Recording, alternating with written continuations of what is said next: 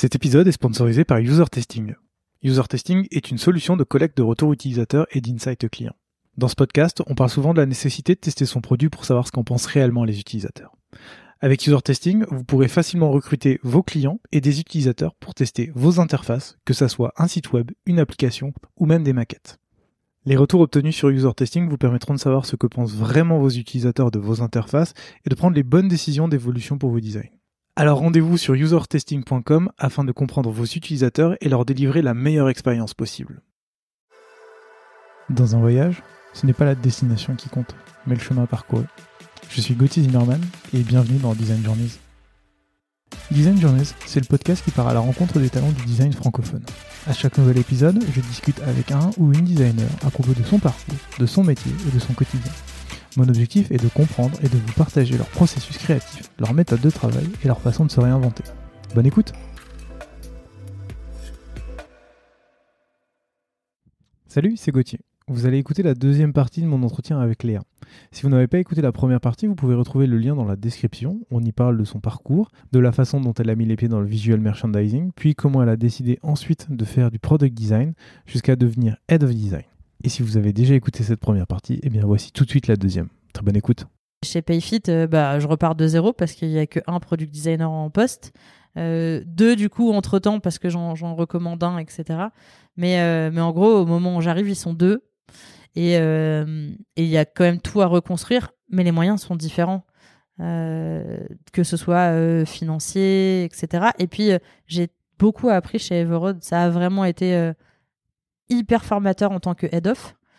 Et donc j'arrive où je sais déjà comment je veux structurer mon équipe, comment je veux la construire, ce que je vais faire, etc. Donc euh, parce que toi, plus qu'à dépiler quoi. Parce que justement toi, le, rôle, les missions qui te sont proposées, c'est quoi concrètement?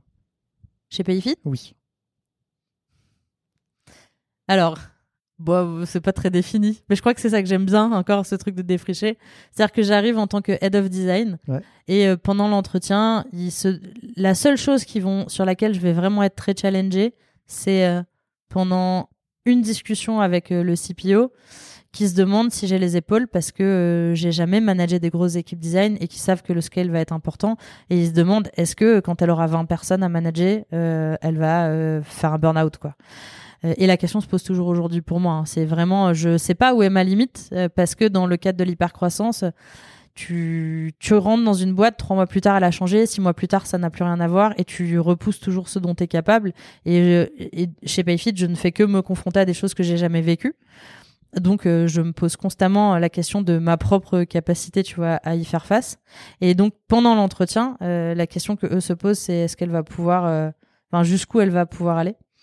Euh, et j'ai perdu la question initiale qui était. Qui était ton rôle et tes missions en fait. Ah oui. Tu... Et donc il me recrute comme head of design. Donc je l'ai rejoint en pensant que comme chez Everroad, je vais euh, construire une équipe design et me concentrer sur le design. Et en fait, quand j'arrive, au bout d'une semaine, ils me disent bon, en fait, on va revoir ton titre, tu vas être VP. Qu'est-ce que ça change? Je sais pas. À l'époque, je comprends pas. Donc je dis d'accord. Je crois que je croyais que c'était la même chose. Ouais. Et en fait, ce que ça change, c'est euh, les attentes de ton impact. C'est-à-dire que quand tu es head of d'un département, en tout cas chez Payfit, euh, bon déjà euh, en France on utilise beaucoup de titres qui veulent rien dire. Mm. Puis quand on dit t'es VP alors que tu as deux personnes à manager, t'es VP de rien du tout. Euh, j'aurais pu être lead, c'était la même chose, tu vois. Donc je me rendais pas compte à l'époque. Aujourd'hui, je me rends compte. la différence entre un VP et un head of, c'est que le head of il est concentré sur son département. Le VP il a des enjeux d'entreprise. Donc, par exemple, chez Payfit, je travaille sur la construction de l'équipe design, mais aussi sur tout le hiring plan, les OKR, euh, la stratégie de l'équipe produit. Euh, donc là, c'est plusieurs euh, centaines de personnes. c'est très très gros parce que on travaille main dans la main avec le VP produit et le VP engineering. Et dans les le travail qu'on fait avec toute l'équipe leadership, euh, l'exco, etc. Je vais être amené à contribuer. C'est pas moi qui porte les sujets entièrement, mais je vais être attendu. On va attendre ma contribution et euh, il faut qu'elle soit réelle et concrète sur euh, la culture pour être centré utilisateur, sur la manière dont on va penser l'expérience. Par exemple, le gros truc de cette année que j'ai beaucoup poussé chez Payfit, c'est les Golden Pass qu'on n'avait pas définis pour en faire un outil euh, qui sera utilisé par toute la boîte. C'est-à-dire un gold, les Golden Pass, c'est les expériences euh, cœur euh, de ton business. Qui, c'est l'expérience qui, du point de vue du client, va considérer que tu lui apportes de la valeur. D'accord. Un exemple concret, dans le e-commerce, tu dois acheter en ligne.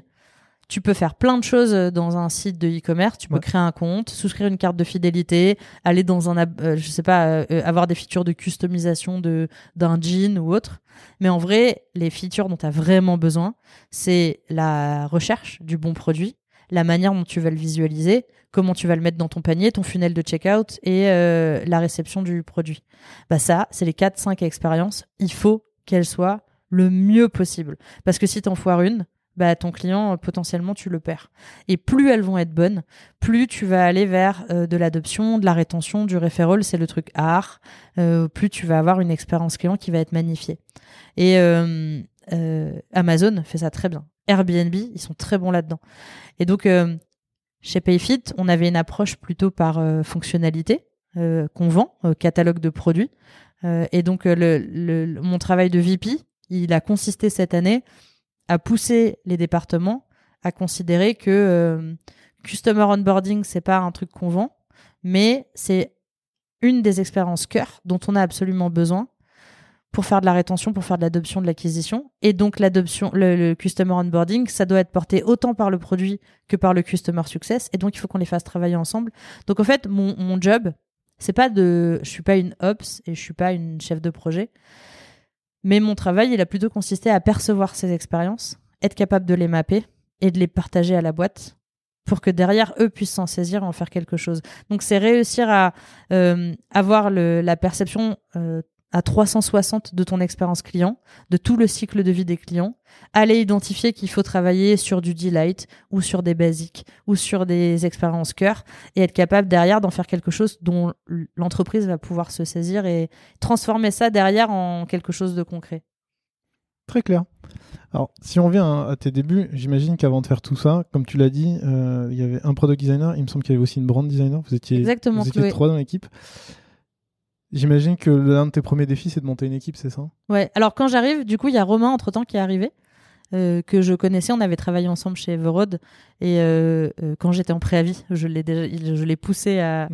Donc quand j'arrive, il y a déjà un premier recrutement qui a été fait. Donc au moment où je commence, quand je suis dans mes entretiens, ils sont deux. Quand j'arrive pour mon premier jour de travail, ils sont passés à trois. Et ça va aller très vite. On va, on va enchaîner les recrutements. En fait, mes six premiers mois chez Payfit, c'est un peu de la stratégie, beaucoup de travail sur la réorg. On commence à préparer, euh, on va réorganiser tout le produit avec les autres VP. D'accord. Mais surtout, euh, 80% de mon temps, c'est que du recrutement. Parce que euh, si j'ai pas d'équipe, je peux faire tout ce que je veux, ça ne servira à rien, quoi. Tu, tu recherches quoi comme rôle à ce moment-là? C'est principalement des product designers ou tu... Rémi Guyot, product designer au début, je suis sa recommandation, donc je cherche des gens profilantés, autonomes. Je sais qu'on va pas être bon partout dans, en termes d'expertise, mais il faut à minima qu'on puisse couvrir les expériences les plus critiques et surtout, euh, il faut qu'ils soient autonomes. Donc il faut qu'on puisse avoir quelques euh, product designers qui vont chacun prendre des jobs, mais hum, assez vite, euh, on va créer le design studio qui est un pôle d'experts. Donc, dans le design studio, tu vas avoir la user research, l'expertise UX pure, donc vraiment des méthodologies de mapping, presque du service design quasiment, et, euh, et le design system. Et donc, euh, assez vite, on va les réunir et on va avoir cette équipe qui va se former. Mais la toute première année, c'est que product design et une user researcher.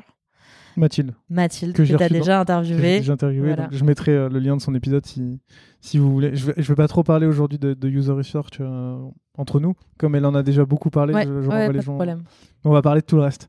Ouais. Du coup, aujourd'hui, vous êtes une vingtaine, c'est ça? Aujourd'hui, on... alors ça dépend qui tu comptes, mais si tu comptes euh, user research, aussi les ingénieurs côté design system, euh, les brand designers. Parce que les ingénieurs, c'est côté design system, c'est aussi rattaché. euh, En fait, la manière dont on est organisé, c'est en Triforce. C'est l'ADN euh, absolu de notre organisation produit. Donc, on a, on l'a à tous les niveaux. D'accord. Individual contributeur, manager, directeur, VP. À chaque fois, tu vas avoir design, produit, engineering, main dans la main. Donc les ingénieurs, ils sont dans la ligne, euh, le chapter euh, engineering. Ils reportent à un directeur engineering qui reporte au VP engineering. Mais au quotidien, chacun après travaille dans son dans son domaine, dans sa squad, et donc dans les squads et dans les tribes, ils sont mélangés. Dans le design system, on a deux designers aujourd'hui et trois euh, ingénieurs, un tech lead et, deux développeurs front. Et, et donc ces cinq personnes travaillent ensemble au quotidien, mais les designers reportent au design, les ingénieurs reportent à l'ingénierie. D'accord. Donc du, ok. Donc du coup, si on prend juste ton équipe, ça veut dire que dans ton équipe, il y a les product designers, les brand designers. Exactement. Il y a les product designers, les brand designers, la user research, design ops. Très bien. Et un, alors c'est un product designer, euh, mais il va, il va basculer euh, en fixe dans une dans une équipe bientôt, mais on a un profil euh, qu'on appelle les designers volants. Euh, donc il y a un, profil euh, en T euh, plus plus plus. Florent, donc c'est quelqu'un qui sait bien faire de la research, bien faire de la UI, bien faire du produit. donc senior, solide et et qui fait un peu le consultant en interne, donc qui va d'équipe en équipe. D'accord. Alors que tous les autres sont dans des squads, dans des tribes. et et on a aussi et Léonore qui a un profil plutôt UX euh, et euh, euh, donc on, a aussi on a aussi des experts. En fait on a un mélange de product designers qui sont à l'intérieur des tribes et des squads et on a quelques experts. On a beaucoup investi dans le product design parce qu'en fait tu as besoin de délivrer des expériences etc mais l'année prochaine on va considérablement scale les experts. Donc on va recruter pas mal de brands on va recruter pas mal en user research. On va recruter nos premiers research ops. Euh, on recrutera d'autres design ops. Voilà, on a, les experts, ils vont doubler euh, l'année prochaine. J'ai justement une question sur ça. J'ai vu dans, une de tes, euh, dans une de tes conférences que tu parlais de l'organisation de ton équipe. Et ton organisation, elle est intéressante parce que vous êtes ni en studio, ni en squad. Vous êtes un mélange des deux. Et j'aimerais bien comprendre le choix qui est derrière parce que j'ai été dans, ce podcast il y a des, des, head-off qui m'ont dit nous on est que en squad et donc il y a chaque designer qui est attaché à sa squad. Ou alors on est en studio et donc du coup quand il y a quelqu'un qui a besoin euh, quand il y a une équipe qui a besoin d'un designer le designer y va.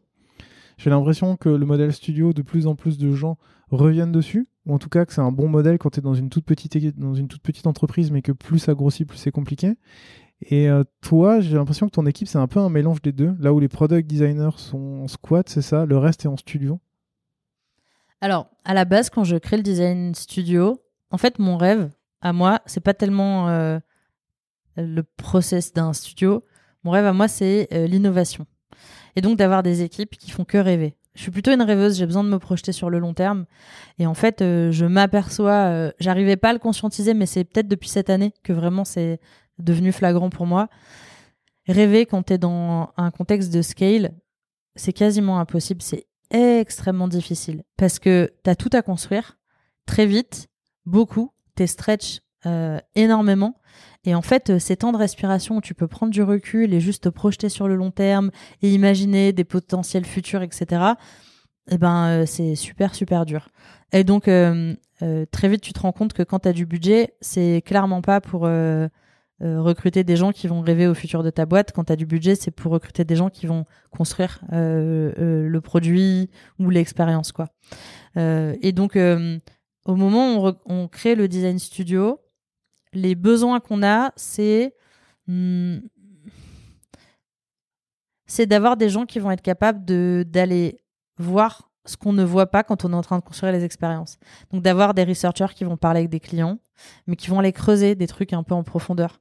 Ça va être euh, d'avoir euh, une personne, Éléonore de Lusignan, qui euh, côté UX va s'intéresser à nos équipes produits locales, nos équipes produits globales, et qui va rentrer dans les méandres de l'expérience pour aller identifier comment est-ce que tu crées des ponts et des liens entre toutes ces équipes. On va, on, on, va réussir à explorer des choses, mais ça va être beaucoup analyser comment on fait aujourd'hui pour optimiser euh, et, euh, euh, et, être capable d'apporter une meilleure manière de faire aux product designers qui sont des généralistes mais pas des experts.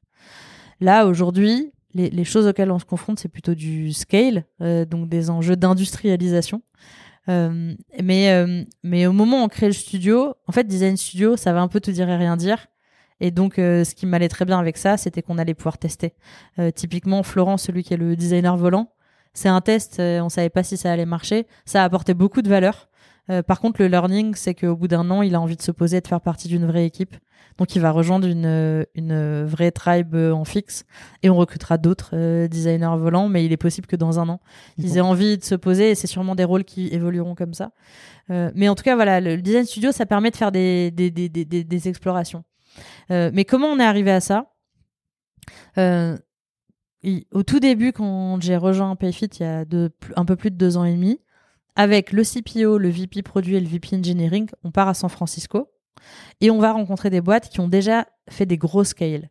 Euh, Airbnb, Facebook, Uber, Stripe, euh, euh, qui on a vu d'autres On en a vu plein. On en a vu plein. Toutes les boîtes qui envoient un peu des paillettes quand t'es un Français, quoi. Et puis, en voyant ces boîtes-là, il y a une PM qui va nous faire un retour d'expérience sur le design qui me marque énormément. elle nous raconte que chez Uber, d'abord, les designers étaient dans les tribes et dans les squads. Et que ça plaisait beaucoup aux équipes euh, produits parce qu'ils avaient des designers qui connaissaient très bien les expériences sur lesquelles ils travaillaient, qui pouvaient itérer en continu, faire des, funnels euh, qui étaient de, mieux en mieux en termes de qualité. Mais par contre, quand tu regardais le produit, tu pouvais presque savoir qui avait designé quoi, tellement il y avait de l'incohérence entre les designers. Donc finalement, ils vont tous les regrouper en studio. Il y a un rebranding qui a fait grand bruit en 2018, je crois, de Uber, où justement ils avaient... Euh, merger toute cette équipe et ils avaient réussi à livrer euh, un truc assez ouf en termes de consistency, de guideline. Ça, c'est la magie quand tu mets tous les designers ensemble. Ils arrivent à penser, à conceptualiser le design super loin et à revenir avec des, des choses assez puissantes. Mais elle nous a raconté, elle, son point de vue de PM. Son point de vue de PM, c'était que du coup, quand tu voulais un designer, fallait le demander fallait faire la queue, avoir ton ticket qui soit dispo. Quand il arrivait, il connaissait pas ta squad, donc il fallait l'onboarder. Donc tu avais des temps de latence pour avoir la ressource, pour l'onboarder, pour qu'il soit opérationnel. Ça restait quand même pas aussi bien que d'avoir quelqu'un qui était déjà imbriqué dedans. Et de façon, chez Uber, c'est du scale, ils ont pas le time. Donc au final, ils faisaient sans les designers. Et l'ironie du truc, c'est qu'ils avaient investi je sais pas combien pour avoir ce beau rebranding et toutes ces guidelines, pour finalement avoir des équipes produits qui réalisent des trucs sans être passés par un designer. Et donc, euh, ils en revenaient. Et ils en revenaient et ils se remettaient à avoir des, des, des designers impliqués dans les équipes. Et donc, je sors de là en me disant, en fait, il nous faut un truc hybride, quoi. En gros, euh, tu as besoin des deux. Euh, L'un ne va pas sans l'autre. Donc, on, on, on, a fait ce choix en staffant d'abord les Triforce, euh, en renforçant l'ADN Triforce pour euh, euh, ne pas se retrouver avec des, choses qui cascadent à l'intérieur d'une squad où tu as d'abord un PM qui bosse dans son coin, après qui passe la main, le designer qui fait que pisser de la maquette, qui passe aux devs, les devs ils arrivent en, fin de chaîne là, personne les a consultés en amont. Enfin ça ça marche pas. Euh, donc on, on, a plutôt poussé les équipes à avoir une approche un peu qui est la règle de, du Lean UX où euh, ni gourou ni rockstar, tout le monde bosse main dans la main. Et en vrai, euh, tu peux être PM et faire du design, être ingénieur et, et aimer euh, interviewer des clients. Il n'y a pas de règle, c'est à discrétion de l'équipe. Donc les ingénieurs font même de la recherche. On a des, des, des ingés qui font des interviews clients, qui font des tests utilisateurs. Ouais, ça peut arriver. On a des, des PM qui font des maquettes dans Figma. On a et on a on n'a pas encore de designers avec des profils très très tech, mais on en parlait justement ce matin avec une des design directeurs. Et on va on va tester ça euh, d'avoir des, des, profils un peu euh, euh, un peu tech. UX développeur ou tu vois euh, dev designer voilà. On va peut-être essayer de, de, on réfléchit à des, des profils un peu comme ça. Mais en tout cas tu peux avoir des profils mix. Et euh, euh, d'un autre côté on a le design studio mais là le, le design studio ça marche plus euh, ça marche plus parce que on l'a pas fait grandir euh, l'année dernière mais l'orga a énormément grandi et du coup, nos besoins, là, ils sont plus juste d'avoir des bonnes pratiques, c'est vraiment des besoins d'industrialisation. Aujourd'hui, on a, euh, on a, euh, je sais même pas combien de squads, mais on a beaucoup de squads, avec des Triforce dans toutes ces squads. Et donc, tous ces gens font de la user research. Et euh, comment tu fais quand tu as que, entre guillemets, 7000 clients? C'est pas c'est pas si énorme que ça euh, par rapport à des équipes où tu as des dizaines de gens qui veulent tous parler avec tes clients. Et, euh, donc euh, voilà, comment t'industrialises ça euh, Comment c'est un peu le lien avec l'atomic research. On, va pas parler de ça, je sais, mais en tout cas la différence entre le, moment où tu fais le podcast avec Mathilde et où elle est un et aujourd'hui, c'est que là on arrive à un stade où on n'a pas on a besoin d'avoir des user researchers clairement, mais on a aussi beaucoup besoin d'avoir des research ops. et d'avoir une approche euh, hyper systémique de la research, du design system. Notre design system, là, on est arrivé au stade où la migration est bientôt terminée, euh, tout l'atomique est posé.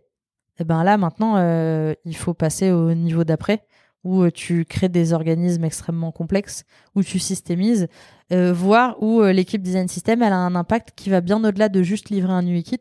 C'est vraiment ce qu'on aimerait faire. On vise un truc un peu comme Polaris de Shopify. La North Star, c'est d'avoir un- une plateforme où on a tous les assets, brand, design visuel, graphique, tone of voice, content, tout centralisé ensemble. Et notre équipe euh, Midnight, là, elle, a des impacts sur euh, l'accessibilité, sur la maintenabilité, sur la performance, sur la sécurité. En fait, euh, ton design system, il, peut apporter une valeur monstrueuse qui va bien au-delà de la cohérence du front-end, de la cohérence visuelle. Quoi. On va en reparler. La- Pour, juste rester un peu sur les squads et les, studios, tu es en train de dire que chaque, euh, du coup, chaque product designer est dans sa squad et il y a un studio donc pour l'instant qui, qui va changer. La, question que je me posais quand j'ai vu ce- cette organisation, c'est comment tu fais pour que toutes tes équipes travaillent ensemble et surtout pour que euh, il y ait une cohérence qui, serait, qui reste entre toutes les équipes? Parce que quand on parle de squad, moi j'ai l'impression que tu as un peu des silos, tu as des gens qui sont au-dessus qui vont parler avec chacune des personnes qui est dans ce silo, mais comment les personnes parlent entre elles pour se dire ah bah ok on a un design system donc euh, je sais pas le bouton sera toujours le même mais comment on s'assure que par exemple euh, euh, je pense à Apple. À chaque fois que tu, ouvres un produit différent sur Apple et que tu as une modale d'erreur ben sur une le bouton il est rouge sur l'autre le bouton il est blanc il y en a un c'est il est primaire il est secondaire.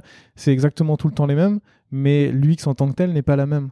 Comment comment tu t'assures que toi, tes équipes, elles travaillent toujours ensemble et qu'elles restent bah, dans cette cohérence totale pour qu'on se dise c'est tout le temps la, même chose et c'est pas été designé par un tel ou un tel. Déjà, c'est hyper, hyper difficile et plus tu grossis, plus c'est dur. Euh, Il y a plusieurs choses qu'on fait chez Payfit pour euh, pallier à ça. Le premier, c'est qu'on travaille beaucoup sur le fait que les designers se considèrent comme faisant partie d'un chapter design. C'est-à-dire que tu as deux équipes, en gros, quand tu es designer chez Payfit, tu as ta squad au quotidien avec qui tu livres des choses sur le produit, mais tu fais partie de l'équipe design. Tu as des rituels avec des designers. On a plusieurs formes de rituels. Euh, on a des rituels asynchrones de design review, design critique, etc. On a euh, des weekly où on partage des sujets d'équipe parce qu'on est une équipe. On a nos team building, nos off-site. On a aussi euh, les design momentum qui est un moment juste d'émulation où tu peux partager de l'inspiration design qui n'a parfois rien à voir avec euh, avec Payfit, mais l'idée c'est juste de voilà nourrir un peu un peu ça. On a recruté Zaliata, qui est notre première design ops euh, aujourd'hui, et elle a un vrai gros rôle à jouer. Euh, elle, elle travaille beaucoup sur euh, euh, les process et les méthodologies, mais aussi tout ce qui va permettre de créer du lien, des team building, des. en fait, tu essaies de créer des moments de partage, de lien entre les gens, pour que euh, déjà ils se parlent entre eux et qu'ils se considèrent comme faisant partie de ce groupe. Après, il y a euh, les OKR. Ils ont des goals pour certains. Alors, on le fait pas pour tous, ça dépend du contexte de chacun, mais ils sont poussés à se mentorer les uns les autres, à se coacher les uns les autres et à faire du partage de connaissances les uns avec les autres.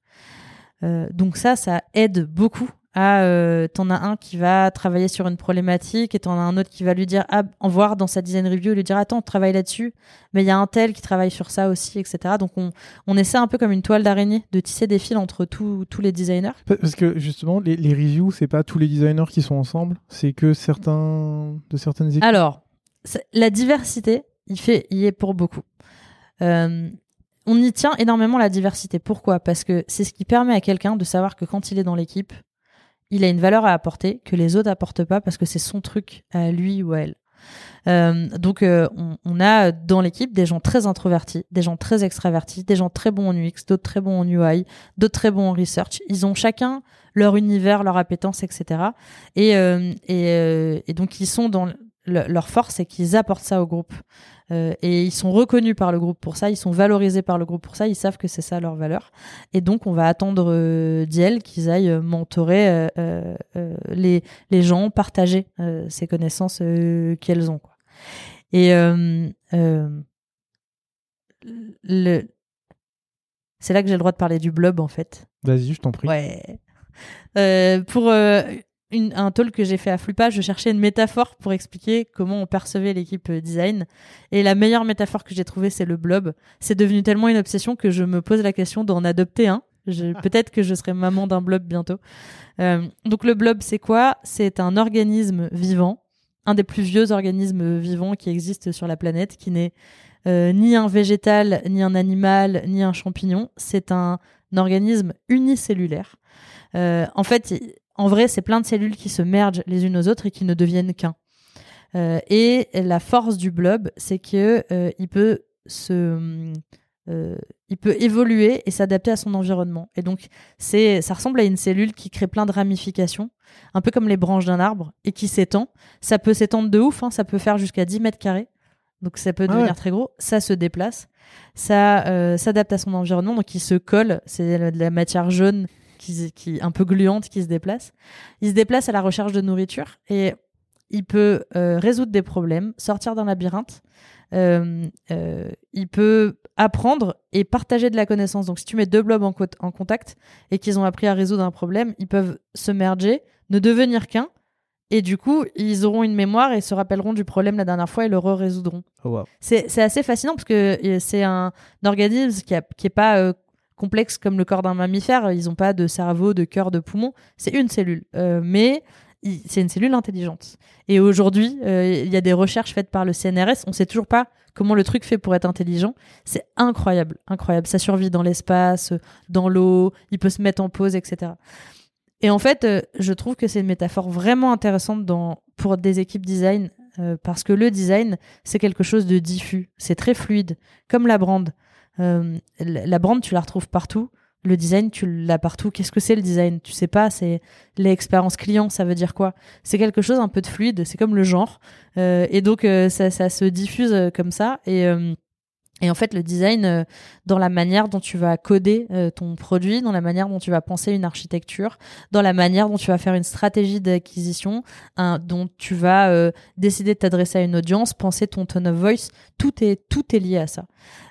Et, et donc, tu as un, un enjeu comme ça dans une orga où si ton design, tu, si tous les, tout, tout ce qui tourne autour du design et toute ton équipe, elle est euh, dans un seul département, bah, le risque, c'est un peu ce que je racontais avec Uber, que tu sortes avec des concepts de ouf, mais que ça rayonne pas.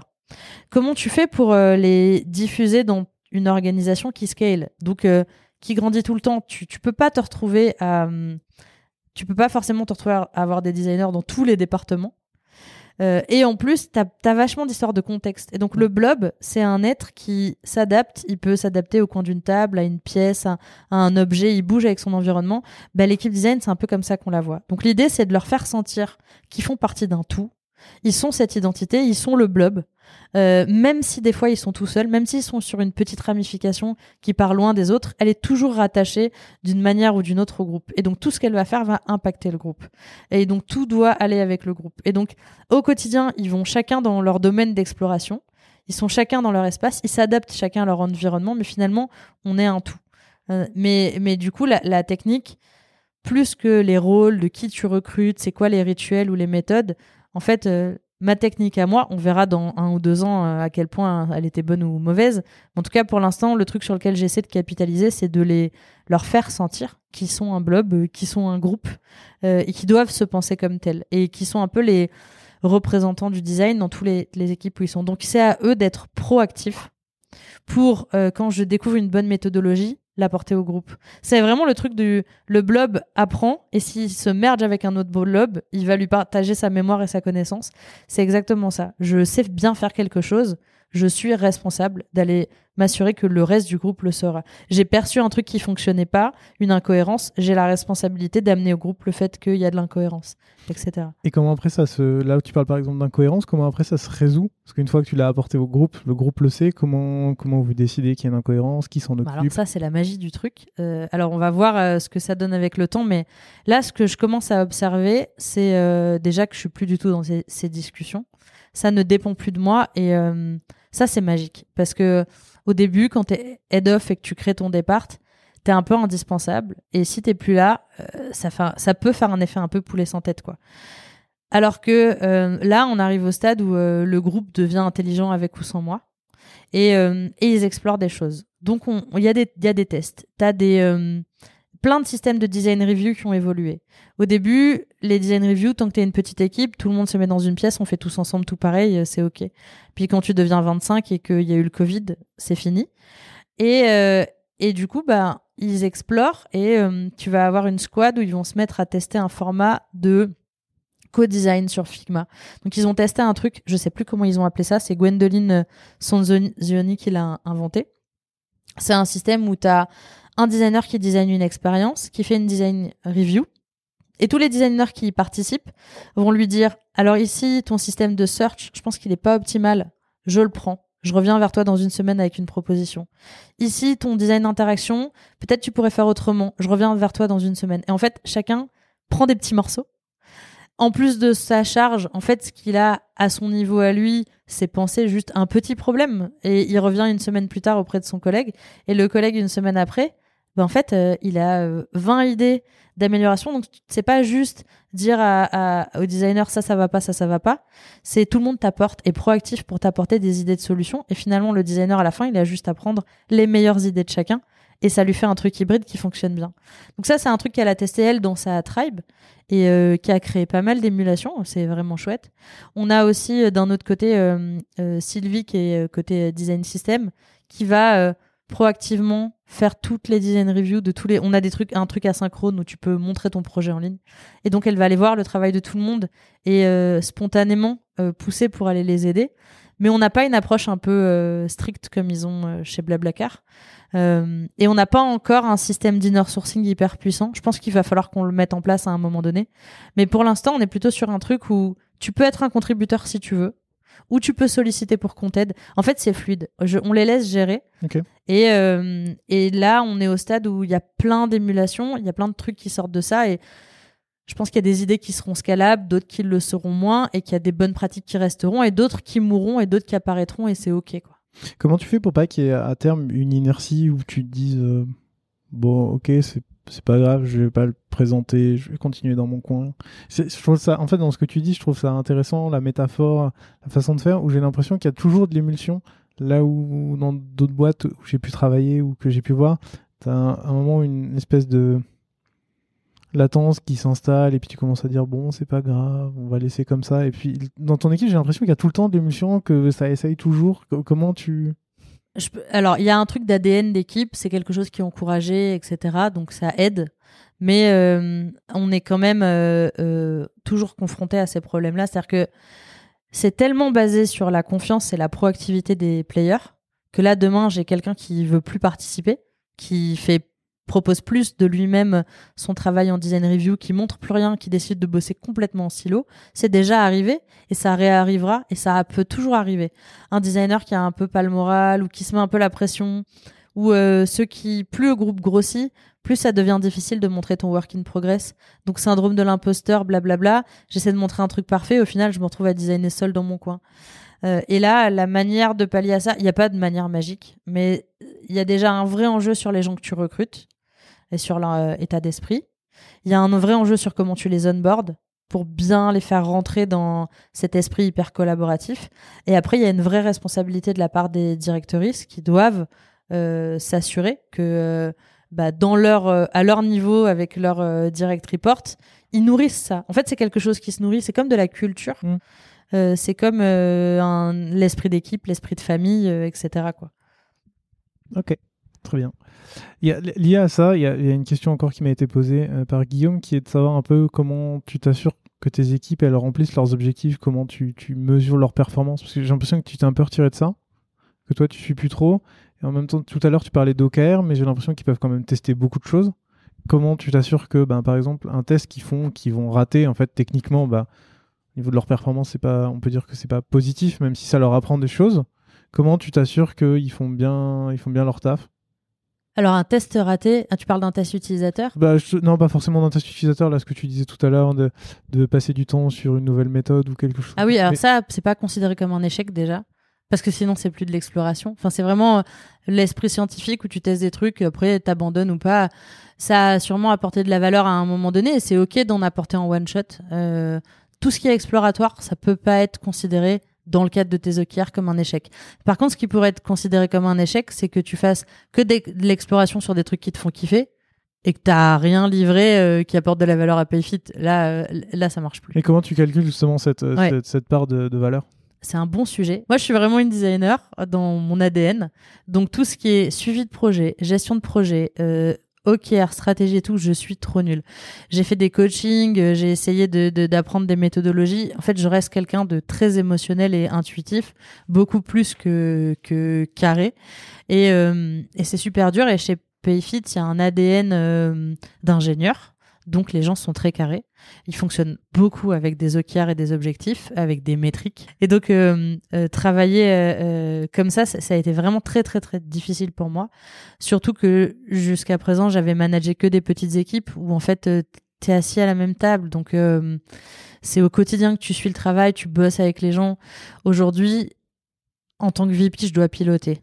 Donc je suis plus du tout impliqué pour tous les individuels contributeurs, euh, de, je fais pas la, je revois pas les OKR de tout le monde. Par contre, euh, je, je, revois ceux de mes direct reports, donc des directrices, et euh, je travaille les miens. Alors, on a essayé plein de trucs. Déjà, enfin, pas que à mon niveau, mais au niveau de l'organisation produit, on a essayé plein de trucs, on a eu plein d'échecs. Euh, en fait, les OKR, euh, c'est bien sur le papier, et après, il y a la réalité. Et dans la réalité, c'est hyper dur à appliquer. Parce que euh, à un moment donné, on s'est retrouvé avec les OKR de quarter et annuel, individuel, par squad, par tribe, pour l'organisation produit. En fait, tu as tellement de, que plus personne s'en souvient, et, c'est vraiment compliqué. Aujourd'hui, on a Et on voulait faire un truc qui soit bottom-up, pas trop top-down, mais en fait, euh, l'organisation qui est sur le terrain, euh, c'est un peu comme sur un bateau. Quand tu es en train de ramer, t'as pas, tu vois pas, t'es pas comme en haut la vigie, tu peux pas voir la terre au loin. Et quand tu vois la terre au loin, tu te rends pas trop compte de, des difficultés de ceux qui rament, quoi.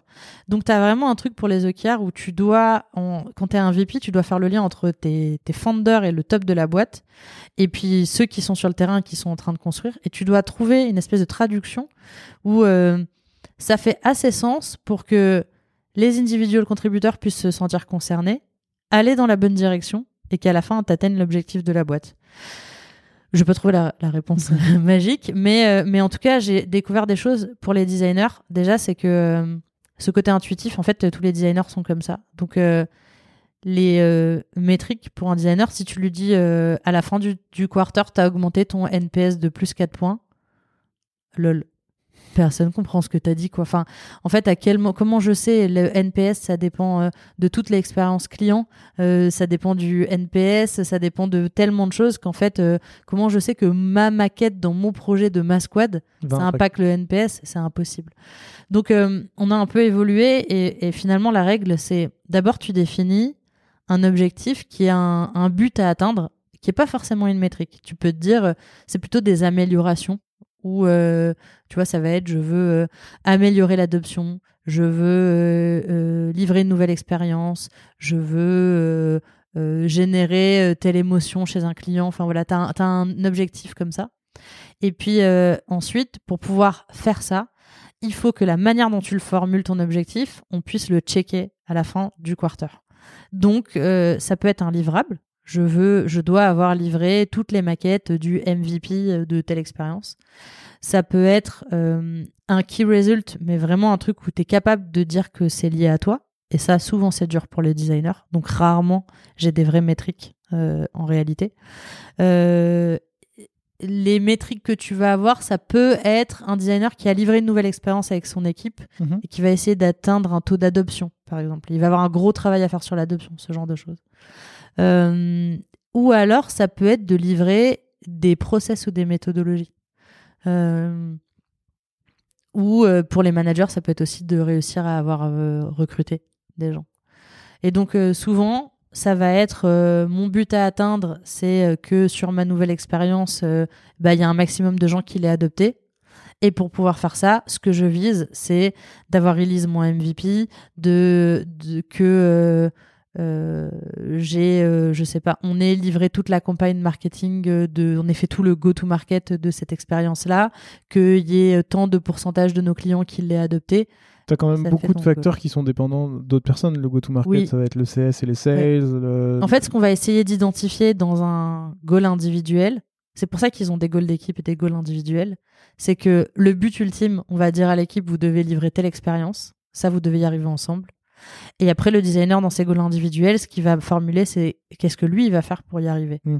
Et donc, en fait, pour que l'expérience, elle soit livrée, moi, ce que je dois avoir fait, c'est les designs doivent être faits dans les temps et dans les heures, toutes mes specs doivent être livrées, euh, je suis disponible pour les, pour les, les ingés on time, j'ai livré aux équipes product marketing tous les screens dont ils avaient besoin. Et en fait, j'ai pas été un bottleneck et j'ai plutôt été un facilitateur. Euh, voilà. Ouais. C'est ça. Et, euh, et, et du coup, dans les objectifs, ce que tu vas avoir, c'est souvent ça lié, enfin, ce que tu dois livrer pour PayFit en tant que produit, ce que, quelle est la valeur que tu vas apporter à ton client, qu'est-ce que tu vas livrer en tant que designer, où c'est très concret. Et tu as aussi comment toi tu vas grandir en tant que euh, designer. Et donc souvent ce que tu vas avoir, c'est euh, ça peut être euh, si tu es plutôt junior, je vais présenter quatre projets en design critique. Je vais aller chercher un mentor dans l'organisation pour m'améliorer sur telle chose. Euh, en fait, ce qu'on essaie de faire, c'est de concrétiser. Tu dois être meilleur en communication. On va pas. Ton objectif, c'est pas m'améliorer en com. Ton objectif, c'est d'avoir fait quatre prises de parole. Euh, tu dois être meilleur en anglais, bah, peut-être que tu dois avoir écrit cinq articles en anglais euh, pour euh, dans quatre mois. Je, je dis des trucs euh, n'importe quoi. hein. J'ai jamais vu personne écrire cinq articles en quatre mois, mais euh, c'est un exemple random et voilà. Et du coup, normalement, si tu formules bien tes calls et que tu as fait une bonne, balance, à la fin du trimestre, tu as une équipe design qui à la fois a livré ce que Payfit a besoin de livrer pour que l'entreprise soit un succès, mais qui a aussi fait plein de petites actions qui vont participer à cette cohérence de groupe et à ce partage de connaissances. Donc le pire scénario, c'est pas tellement que on ait une personne qui soit un peu défaitiste et qui arrête de partager ou de jouer le jeu, parce que si ça c'est qu'un individuel contributeur, on pourra toujours le rattraper le trimestre d'après. Le pire scénario, c'est si j'ai un direct, une, un ou une directrice qui baisse les bras. Parce que ça, c'est toute l'équipe qui part en vrille. Justement, c'est quoi là Je voulais te demander, c'est quoi leur rôle dans ton équipe? C'est des rôles de head of design, mais à l'échelle de leur tribe, en gros. Il y en a combien Donc, On a euh, Thaïs, Thomas, Gwen et Léonore. Oui, ils sont quatre. Après, on a Margot Boivin, qui est aussi notre lead researcher, qui a pas un titre de head of, mais en fait, elle est l'équivalent d'une head of euh, research en vrai. Elle a pas encore de départ, mais c'est c'est ce niveau de maturité-là. D'accord. Et euh, attends, j'espère que j'en ai oublié aucun. J'en ai cinq, six. Combien ils sont? J'en ai beaucoup. Thaïs, Thomas, euh, Elé, Gwen. Oh mon dieu, si j'ai oublié quelqu'un, je suis désolée. Euh, et euh, et, euh, et- enfin, je suis tentée d'aller. Il faut pas que je regarde Notion. Et je- je- ma, ma hantise, c'est que tu me demandes combien précisément ils sont et qui et, et les noms de tout le monde. Je- Non pas que je connaisse pas mon équipe, mais parce que je serais capable d'en oublier. Et, euh, et du coup, attends, ta question c'était sur les Justement, quel est leur rôle? quel est leur rôle? On a des équipes solutions et des équipes plateformes. La plateforme, c'est euh, on en a deux. On a la plateforme Jet, on a Jetlang Platform et Foundation. Les plateformes, ce sont des équipes qui vont travailler sur des choses extrêmement transverses. L'architecture du produit, toutes les bases de notre produit. Côté design, c'est quoi comme genre d'expérience? Ça va être navigation, notification, validation, euh, beaucoup de mentions. et ça, va être beaucoup d'expériences transverses. Euh, les API, euh, et du coup, euh, c'est très technique l'API, mais si tu peux in- t'intégrer avec plein d'outils, côté client, comment tu sais? Tous les outils avec lesquels tu peux t'intégrer, comment tu est-ce que tu as un hub qui te les recense tous, euh, l'upsale, l'upgrade, euh, tout ce qui est un peu transverse. Et donc euh, c'est des équipes qui ont des approches extrêmement systémiques et qui vont servir aux autres. Toutes les autres équipes sont dépendantes de la fondation. Donc euh, tu crées une expérience, un nouveau module que tu vas vendre à tes clients. Bah, ton expérience, faudra bien que tu permettes euh, que le client soit notifié, qu'il valide quelque chose, etc. Et donc tu vas passer par la plateforme pour, ça. Euh, les plateformes, elles sont très grosses du coup, parce qu'elles nourrissent tout- le produit Payfit. Donc c'est plusieurs squads, plusieurs designers, des OKR très complexes, des roadmaps très velus et des plateformes qui sont au service de toutes les équipes de tous les pays. On, est dans cinq pays actuellement. Donc, euh, euh, les, profils de designers qu'on a, c'est des, des, designers qui pensent de façon systémique, euh, qui ont euh, un mélange de je suis capable de comprendre le business, je suis capable de manager, je suis capable de, de créer des OKR, et surtout, je suis capable de, euh, j'ai pas l'expression en français, mais connect the dots. Relier, relier les points. Ouais, c'est ça, relier les points entre eux. C'est faire un espèce de lien. Exactement, c'est toujours l'histoire du blob. Donc euh, euh, les, les, directrices, là en l'occurrence pour les plateformes, elles, elles sont capables de... Euh, un exemple, Eleonore, elle a accompagné le UK quand ils ont fait leur revamp, le, enfin faut pas que je parle en anglais, quand ils ont refondu l'expérience de clôture de paye, D'accord. qu'on fait de la paye. Et puis quelques temps plus tard, il y a eu des améliorations faites côté France. Elle a participé à ça. Et puis finalement, en fait, aujourd'hui, elle est celle qui porte le Golden Pass, donc l'expérience cœur clôture de paye, elle va faire toute la cartographie qu'elle va mettre au service de tout le monde. Comme ça, ça sera un point de référence, n'importe quelle équipe qui doit optimiser l'expérience de clôture de paie, parce qu'il y a beaucoup d'équipes qui travaillent dessus. Et eh ben, ils sont capables de savoir euh, qu'est-ce qu'on traque, où, euh, comment on optimise, etc. Donc, euh, les directrices, elles ont ce travail-là. Moi, je l'ai à l'échelle de toute la boîte pour tout le produit. D'accord. Elles, elles vont l'avoir à l'échelle juste de leur plateforme, mais c'est déjà méga velu, quoi. Euh, donc, euh, c'est des profils qui sont euh, vraiment des profils head of voilà. Et après, sur les solutions, c'est des profils qui doivent avoir une appétence beaucoup plus fine pour le business et un esprit beaucoup plus start-up. Parce que les solutions, c'est de la diversification produit. Ça va être des expériences qui n'existent pas encore dans Payfit, c'est pas encore des expériences cœur. Donc si demain on les fait plus, Payfit ne va pas mourir. C'est plutôt des paris business où tu vas essayer de, de te diversifier, de faire grandir euh, euh ton, ton, ta proposition de valeur auprès de tes clients et donc tu testes des choses. Comme votre outil pour faire des, des one-one Exactement. One-one, c'est une solution. Euh, et donc euh, le profil qu'on a, le, le directeur, c'est Thomas Michel. Et là, c'est beaucoup plus euh, comme une start-up dans la start-up. Thomas, il fait toujours du design. Euh, donc c'est un directeur qui euh, est à cheval entre UI, euh, UX, produit, business. Et son travail, ça va être autant de maqueter le MSP, le MLP, le Minimum Lovable Product, de identifier la value propre, de faire des workshops avec les clients. Mais il va aussi travailler sur les landing pages, toutes les campagnes marketing, main dans la main avec l'équipe, avec les, les, business partners. Et donc c'est un peu le la triforce d'une solution, c'est un peu comme les CEO d'une boîte. Ils ont une startup dans la startup et ils doivent la faire vivre de bout en bout. Et donc les directeurs sont comme des head of design euh, d'une startup. Très clair. Dans, tous les profils que tu as sortis, euh, enfin qui composent ton équipe, il y a les UX researchers, l'équipe design, euh, l'équipe design system, les, les coachs, etc. Il y a un profil qui manque, je trouve, c'est les UX writers. Où est-ce qu'ils sont? Mais tellement mais tellement. Euh, alors les UX writers, ça n'a pas été mon premier combat. Euh, et je, si c'était à refaire, je pense que c'est un combat que j'aurais porté plus tôt, que j'aurais porté en même temps que la user research. Euh, mais mais je l'ai pas fait, je regrette en fait. Je regrette vraiment beaucoup parce que ben on a on accumule de la dette et que, que c'est trop dommage. Surtout que maintenant vous êtes sur 5 pays, donc ça fait 5 langues différentes à gérer. Ouais, mais on l'était déjà quand j'ai rejoint quand j'ai rejoint la boîte. Donc, euh, donc on a quand même cette problématique de langue. Euh, et ça, ça participe à la complexité que ça a été de... En fait, mettre en place une équipe de research et une équipe de UX writing dans un modèle comme Payfit, où on a euh, un système de low code, ça veut dire que notre produit il est partiellement fait par des équipes standards, produit, design, PM, et partiellement fait par ce qu'on appelle des product builders. Donc en fait, c'est des, c'est, on a une capacité à ouvrir des nouveaux pays très rapide. Euh, donc on, et on a un produit qui est complètement customisé par nos product builders par rapport aux enjeux locaux. Donc tu as un tronc commun euh, de l'expérience Payfit qui est faite par les équipes euh, produits plus standards. Et après, tout ce qui existe, c'est amplifié, magnifié par les équipes locales qui elles vont se dire ok j'ai ce tronc commun avec toutes ces features que tu as dans tous les produits Payfit mais après pour la France spécifiquement je vais faire je sais pas, des, des, des, des, des, des, euh, exports avancés pour comprendre l'URSAF. Je vais, euh, enfin, je dis des trucs, ça se trouve, ils vont hurler en disant que je donne des exemples bidons. Mais on va penser à un- Oui, une expérience d'onboarding spécifique. Euh, L'onboarding, il est différent selon tous les produits. Donc ça, c'est les, les équipes locales. Ce qui fait que euh, tu as un enjeu pour le writing comme pour la research, tu as un enjeu de langue. Euh, et on parle pas toutes les langues dans toutes les équipes euh, produits. Euh, et il y a un enjeu de compréhension de ton marché local.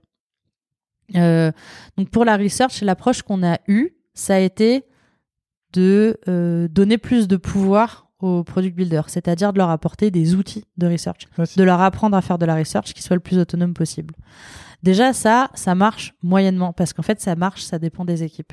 Si on a un product builder ou un PM ou un designer qui s'implique à fond dedans, ils sont capables de vite évoluer. C'est, on a une approche un peu en self-service où euh, on te donne tout ce qu'il faut pour réussir à faire de la research et tu y arrives toi-même. Ça, c'est pour pouvoir scale le plus vite possible. Mais en fait, pour le writing, ça marche pas du tout. Et on a eu cette approche-là au début. On les a laissés, on a laissé les équipes être responsables. Elles devaient être proactives pour euh, se faire accompagner par des équipes qui sont bonnes en content, donc beaucoup les équipes côté content, côté brand ou, CS. Et en fait, euh, déjà tout le monde n'est pas proactif pour le faire, et donc ça crée des biais partout. Et donc dans le produit, tu te retrouves avec des fois des wordings qui sont très euh, juridiques parce que tu as des copier-coller de gros euh, pavés de texte Lego. Tu te retrouves avec des trucs, des logiques de dev avec des biais énormes où tu as un ingénieur qui va écrire un pavé. Franchement, il y a qu'un ingénieur qui va comprendre ça. Mais lui, ça lui paraît simple, donc Oui. il va se dire que ça va être simple pour les autres. Et donc, tu as beaucoup d'incohérences. Euh, là, on a quand même signé notre premier UX Writer pour le produit français de Payfit, euh, ce qui est euh, trop cool. Et en vrai, même si on n'a pas de UX Writer, on a mis en place des process de UX Writing. En fait, il y a certaines personnes qui sont excellentes en content euh, et qui se sont qu'on a formé au UX writing, euh, qui on leur a payé des formations, etc. Et on a mis en place des process avec euh, avec eux, en l'occurrence ces deux hommes, euh, qui on les implique dans certains projets où ils ont où on fait des systèmes de design review. Et donc en vrai, on fait, on a quand même des players. Mais du coup, pour du content français ou du content dans d'autres langues? Pour du content français et anglais. D'accord. Mais pour les autres langues, en vrai, euh, Espagne, euh, Italie et Allemagne, ils se débrouillent pour le moment. Euh, donc là, on a validé le profil, mais on n'a pas encore ouvert la job desk. Mais on va, on va essayer d'avoir pour le UX writing la même approche que ce qu'on a actuellement pour la research. On vient de recruter une lead researcher. Et son travail, il consiste à penser comment on systémise la research et comment on l'industrialise. Et ben en fait, côté UX writi- writing, je pense qu'on va avoir la même approche. On va aller chercher quelqu'un qui a un profil plutôt lead, euh, qui a déjà eu l'expérience de devoir scale euh, le, writing et qui va devoir euh, mettre en place les bonnes pratiques, recruter, etc. Je pense qu'on devra passer, bon, on découvrira à ce moment-là, mais on va devoir passer par d'abord mettre les mains un peu dans le cambouis. Donc peut-être ce UX writer qu'il aille travailler sur des projets très concrets de bout en bout, mais pas sur tout le UX, pas s'attaquer à tout le UX writing de tout Payfit, pour aller identifier bah, un plan d'action. Et à partir de là, après, bah, on fera les recrutements qu'il faut. Voilà. Donc, euh, en vrai, le temps qu'on trouve ce profil, qu'on le recrute, qu'il fasse son audit, qu'il fasse son plan d'action, etc. Je pense que euh, une équipe solide en UX writing, ça sera plutôt 2023, et que 2022, c'est un moment où on va se chercher. Comme un peu ce que tu as fait sur tes équipes avant, en Exactement. fait. où tu- exactement. tu- Donc là, on a les premiers profils UX writer qui arrivent. Là, le, celui qu'on a signé démarre début d'année. Euh, le deuxième, bah, il sera recruté pour hier. Donc j'espère qu'on le ou la trouvera vite. Et puis, euh, et puis après, on, on verra avec ces profils-là euh, comment ça évolue. Un peu ce que tu dis depuis le début, genre par petites touches, en fait, tu commences petit et tu grossis euh, au fur et à mesure. Il y, a- il y a un enjeu sur lequel je me posais la question, enfin, c'est un espèce de double enjeu. Comment vous faites pour gérer justement l'accessibilité si vous le prenez en compte? Et en même temps, lié à l'UX Writing, comment vous faites pour gérer l'accessibilité dans différentes langues quand par exemple en anglais, euh, un mot suffit à donner une idée, là où en allemand, un mot c'est 30 lettres qui donnent la même idée que quelque chose en 3 lettres en anglais. Alors, c'est deux choses différentes pour moi. L'histoire de le, le wording prend de la place ou pas de la place. Ouais. Je considère que c'est un travail côté design system de réussir à penser des interfaces qui vont pas exploser si ton titre doit passer sur deux lignes. Donc, euh, il y, a un- il y a, en fait, ça, ça peut pas être que euh, la responsabilité de l'UX Writer de euh, raccourcir les titres et de réussir en allemand à faire des phrases aussi courtes que ce que tu aurais en anglais. Ce serait impossible. Euh, mais il y a aussi un enjeu de penser des composants, un layout, des contenus qui sont qui soient traduisibles tout simplement. Et quand tu fais du design euh, d'interface pour euh, un logiciel qui va être traduit en plusieurs langues, bah tu dois penser à un contenu qui va être dynamique. Donc tu dois penser que la taille de ton bouton doit s'adapter, la taille de tes tableaux doit s'adapter, etc. Donc tu as ce sujet-là, savoir designer pour de l'international. C'est plutôt un enjeu côté UI. Et après, tu as un enjeu euh, euh, sur euh, l'accessibilité, pour, pour répondre à ta question là-dessus, où euh, on est nul. euh, on est nul. Franchement, on est nul, nul, nul.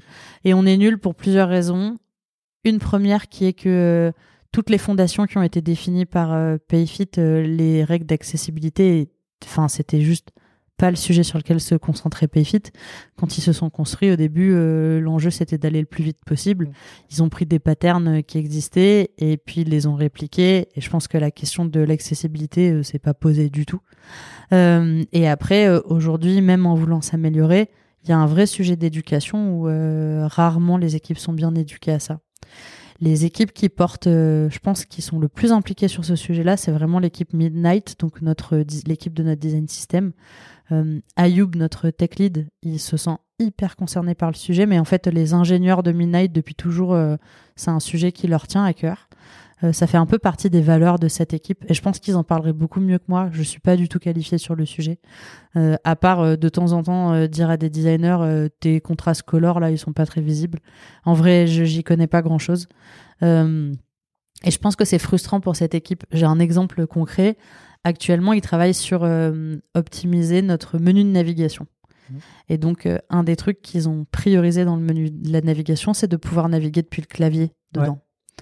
Euh, parce que l'accessibilité, ils veulent vraiment que ça fasse partie de l'ADN de notre design system. Donc, dès qu'ils ont l'opportunité de revamp quelque chose, ils essaient de- d'apporter des améliorations d'accessibilité.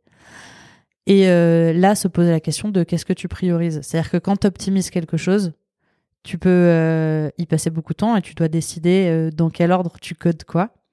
Et, euh, et en fait, la vérité, c'est que souvent, les enjeux autour de l'accessibilité, c'est pas ce qu'on priorise en premier. Ouais. Et je suis pas à l'aise avec ça parce que pour le coup, c'est ça va à l'opposé de mes valeurs autour de la diversité, etc. Et qu'en plus, on fait un logiciel professionnel. Ça veut dire que forcément, dans les, gens qui utilisent Payfit, il y a des personnes qui euh, sont malvoyantes, il y a des personnes qui sont daltoniennes, il y a des personnes qui euh, tra- travaillent pas euh, avec une souris ou un trackpad. Enfin, y a, je pense qu'il y a un peu tous les cas de figure et euh, c'est pas euh, à ces gens-là qu'on pense en premier. On a des design principles et un de nos design principles, c'est universal. Et c'est vraiment un truc qu'on aimerait pousser. Et donc, dans l'universalité, ça veut dire penser à un contenu qui s'adapte dans toutes les langues, qui peut être international, mais ça veut dire à tous les contextes. Ça veut dire que tu dois réfléchir à qu'est-ce qui se passe si quelqu'un perd sa connexion, des choses comme ça. Et, euh, l'accessibilité, ça doit en faire partie. Mais en vérité, euh, je suis sûre que là, demain, on a un audit sur l'accessibilité. euh, et on va se retrouver avec une roadmap de 4 ans, quoi, parce que on a vraiment une grosse dette. et pour l'instant, bah, à part l'équipe Design System, il n'y a pas vraiment d'équipe dédiée à porter ça aujourd'hui chez, chez Payfit, quoi. Mais le fait que ce soit l'équipe design system qui s'en occupe, ça fait pas que du coup ça, ça cascade en fait au fur et à mesure où les, les composants sont réutilisés. Bah, ça, c'est leur, leur force. C'est que dès qu'ils font quelque chose pour améliorer l'accessibilité, quelle que soit la manière dont ils le font, que ce soit côté euh, code, euh, back ou euh, côté contraste de couleur ou peu importe, dès qu'ils le font, ça, ça se duplique partout. Euh, et euh, c'est sûr qu'ils sont un enabler, mais euh, le, je pense que ce qui est frustrant pour eux, c'est qu'on on priorise pas et on n'investit pas sur le sujet à la hauteur de ce que eux ambitionneraient, quoi. Je comprends. Tu viens d'évoquer un, un des design principles de, de Payfit qui est l'universalité. C'est quoi vos autres design principles? Voilà, c'est le moment, on va voir si je les connais. on en a six. Euh, le premier, c'est Trust. On en a six et on les a hiérarchisés. D'accord. Alors, je, peux, je vais pouvoir t'en parler si tu veux de ça marche et ça marche pas de faire ça. Euh, donc, on en a, on en a six. Euh, Est-ce que ça t'intéresse de savoir comment on les a construits? Ça m'intéresse. Ok. C'était ma question d'après, qui est comment vous les avez définis? Donc, Quand je suis arrivée chez Payfit, on a fait un peu la même chose que ce que j'avais fait chez Everode. Guérilla test pour aller voir comment on était perçu. D'accord. Euh, à Saint-Lazare, on a notre euh, user researcher, donc Mathilde et euh, Julien Bouvier, qui est euh, euh, brand design manager. Ils sont euh, allés euh, à Saint-Lazare. Ils ont montré euh, l'interface le point .com de Payfit à plein de gens, à une heure où c'est plutôt des gens qui sortent du travail pour savoir comment on était perçu. Et franchement, on a eu à l'époque un peu tout et n'importe quoi. Et l'enjeu pour moi, il était derrière de restituer ça à l'équipe marketing, growth, brand, aux founders, etc. pour leur montrer bah, qu'il fallait qu'on améliore pas que l'identité de marque, mais en fait qu'il y avait un travail global à faire sur comment on se pense, comment on se positionne, etc. Et après, je leur ai fait le three hour branding. Voilà, Euh, parce que j'avais besoin de ces assets-là pour euh, définir les design principles, euh, définir, enfin identifier comment on allait faire évoluer la manière dont on gère tout ce qui est visual design et que ça nourrisse l'équipe design system. Donc le- l'enjeu pour moi ce jour-là, il n'était pas de définir un rebranding du tout, mais il était d'avoir un alignement très fort de la part des personnes les plus clés dans l'équipe leadership sur euh, quelle direction on devait prendre. Et, euh, et du coup, toute cette matière, ça nous a permis de se la réapproprier avec tous les designers. Donc, on a pris la restitution de tous ces workshops. On est parti à Londres pour un event euh, sur les design systems. Donc, on s'est fait des heures de conférences sur les design systems. Ça nous a bien mis dans le bain. Et puis ensuite, euh, on, s'est fait une journée entière de workshop où on s'est dit, OK, maintenant on fait quoi avec euh, ces convictions qu'on a sur euh, comment on doit se, po- se positionner la marque, comment on doit être perçu par notre audience versus comment on nous perçoit vraiment. Tous les assets qu'on a en commun entre marketing et, et produit versus tout ce qui diverge. Et puis la dette qu'on a, parce qu'on avait quand même des, choses qui n'étaient pas optimales. Quoi. Et l'équipe a et, aussi évidemment on est parti de nos personas, de notre audience, de nos clients, de comment les gens parlent de nous, etc. Et donc ça, c'est ce qui nous a permis de sortir les design principles. Donc ce, le, les design principles, ils ont été réfléchis euh, suite à des réflexions autant euh, top level que euh, top que down dans, le, dans la hiérarchie de Payfit, euh, poussés par un peu tous les départements et, euh, euh, et en se basant aussi sur une grosse remise en question de l'existant. Ce qui fait qu'on les a pensés il y a presque trois ans. Ça faisait partie, un peu comme les personas, des petits outils que j'ai poussés au début. Ça prend que quelques heures à construire. Mais en fait, comme on les a assez bien pensés, aujourd'hui sont toujours euh, d'actualité et pertinents, mais on n'arrive pas à les appliquer bien. C'est un, sacré challenge. Donc, on en a six. Le premier, c'est le trust. C'est euh, la proposition de valeur numéro un de Payfit. Payfit, c'est euh, d'abord un outil d'automatisation de la paye. Donc, euh, si les gens ils n'ont pas confiance en toi pour te confier la gestion de leur paye, ils signent pas chez toi. Quoi. Donc, il y a un enjeu là-dessus, mais tu as aussi un enjeu côté employé. La paye, moi j'ai besoin de savoir qu'on va me payer dans les temps et que quand on me paye, on m'a pas carotte et que donc mes calculs de paye ils sont justes. Et ça c'est c'est un vrai sujet pour nous. Donc le trust. Ensuite, t'as et donc dans le trust, t'as aussi comment ta brand est perçue. Ensuite, il y a euh, euh, trust, euh, consistency, euh, trust, consistency, efficiency. Ouais, c'est Attends, il m'en manque un. c'est comme les sept nains ou les sept péchés capitaux.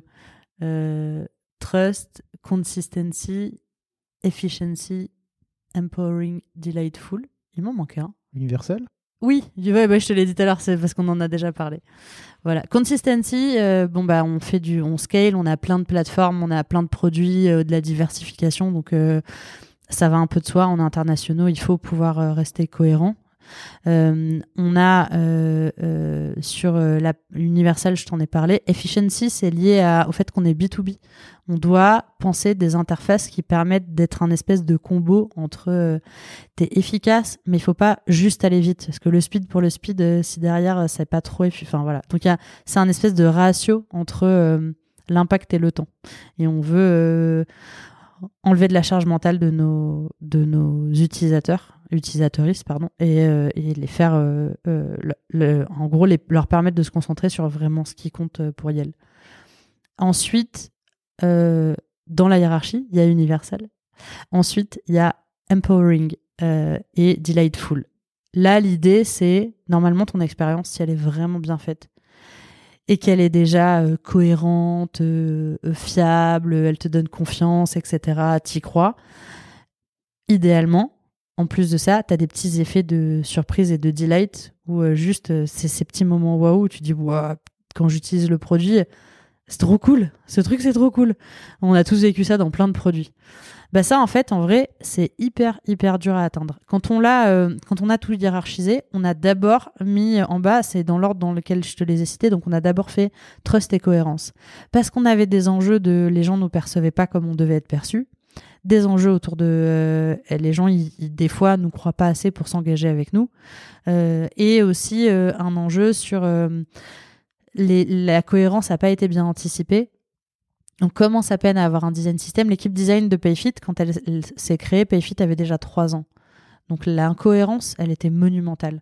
Donc euh, on s'est dit, ok, si, si déjà on n'a pas ça, en fait, faire du delight euh, et des petits effets de surprise waouh euh, et des aha moments, c'est mignon, mais en fait, on passe à côté de la proposition de valeur ultime. quoi. Donc, donc voilà, on les a hiérarchisés comme ça. Trois ans plus tard, qu'est-ce qui s'est passé? Ben, En fait, l'équipe, elle a mis le paquet sur le trust et sur le consistency un petit peu sur Universal grâce à Midnight, parce que si le design system n'était pas là, peut-être qu'on n'en serait pas, on serait pas allé aussi loin. Et après, euh, tout ce qui permet d'empower un utilisateur, de faire du haha moment, en vrai, ça passe tout le temps à la trappe. Pourquoi? Parce que euh, quand tu es dans un contexte d'hypercroissance et de tu marches avec de levées de fonds, euh, des enjeux auprès de tes investisseurs, etc., tu dois aller hyper vite. Et donc, souvent, ce qui se passe, c'est qu'on on, on livre ce qui est vital, ce qui est hyper important, et toutes les petites fioritures, ça dégage. Sauf que, comment tu fais un produit vraiment delightful? C'est un truc qui me tourne dans la tête, et peut-être que ça va devenir une obsession l'année prochaine. Euh, qu'est-ce qui fait qu'un produit est delightful? Si tu prends des outils comme Slack, comme Notion, pour un peu l'écosystème que, que connaissent les designers, ou Figma, ou autres, les trucs qui fait vraiment que ton produit, tu vas le kiffer souvent, c'est toutes ces petites choses au quotidien qui font que quand tu les additionnes à l'usage, le produit est vraiment kiffant à utiliser. Donc le delight, c'est pas euh, une fonctionnalité en elle-même qui est game changer. Et, et, si tu l'as pas, ton produit survivra sans. Mais quand tu crées du delight euh, une fois, deux fois, dix fois, cent fois, trois cents fois dans ton produit, bah au bout d'un moment, par accumulation, ton produit devient quand même vraiment trop cool à utiliser. Et, euh, et, donc là, il y a un enjeu pour nous, euh, et j'ai pas encore craqué le truc, tu vois. Comment est-ce que, dans un contexte d'hypercroissance, où il faut aller très vite, et où jamais de la vie tu vas avoir une squad qui va être dédiée que à du delight, en tout cas, j'ai pas encore ce pouvoir d'influence chez Payfit, bah en fait, comment tu fais pour que dans leur quotidien, euh, de la même manière qu'avec tous les design principles, de la même manière que euh, ils se forcent à avoir cette gymnastique mentale de penser des designs qui soient euh, cohérents, universels, etc. Comment tu arrives à aussi euh, les pousser à aller jusqu'à englober, englober le delight Alan font ça hyper bien, je trouve. J'ai pas encore parlé de ça avec Edouard, faudrait que je l'interviewe sur comment il fait. En tout cas, je reviendrai dans Mais, mais peut-être une des différences qu'ils ont côté Alan, c'est qu'ils sont là depuis le début. Et que, ça fait partie de leur ADN dès le départ. Ça. Alors que chez Payfit, on a un ADN euh, à la base quand même euh, factuel d'ingénieur qui appelle un chat un chat et qui fait des, expériences qui font ce qu'elles doivent faire. Et c'est vrai que la partie émotionnelle, euh, c'est pas ce qu'on a priorisé quoi. Et voilà, on, on, est encore en train de se chercher là-dessus. Depuis tout à l'heure, on parle beaucoup de, enfin même uniquement de product design. Et pourtant, tu gères aussi euh, une partie qui serait peut-être justement un peu plus émotionnelle, qui est la marque, le design de marque, le, brand design. Comment, euh, comment ça se passe, le brand design, dans ton équipe? Je les gère pas.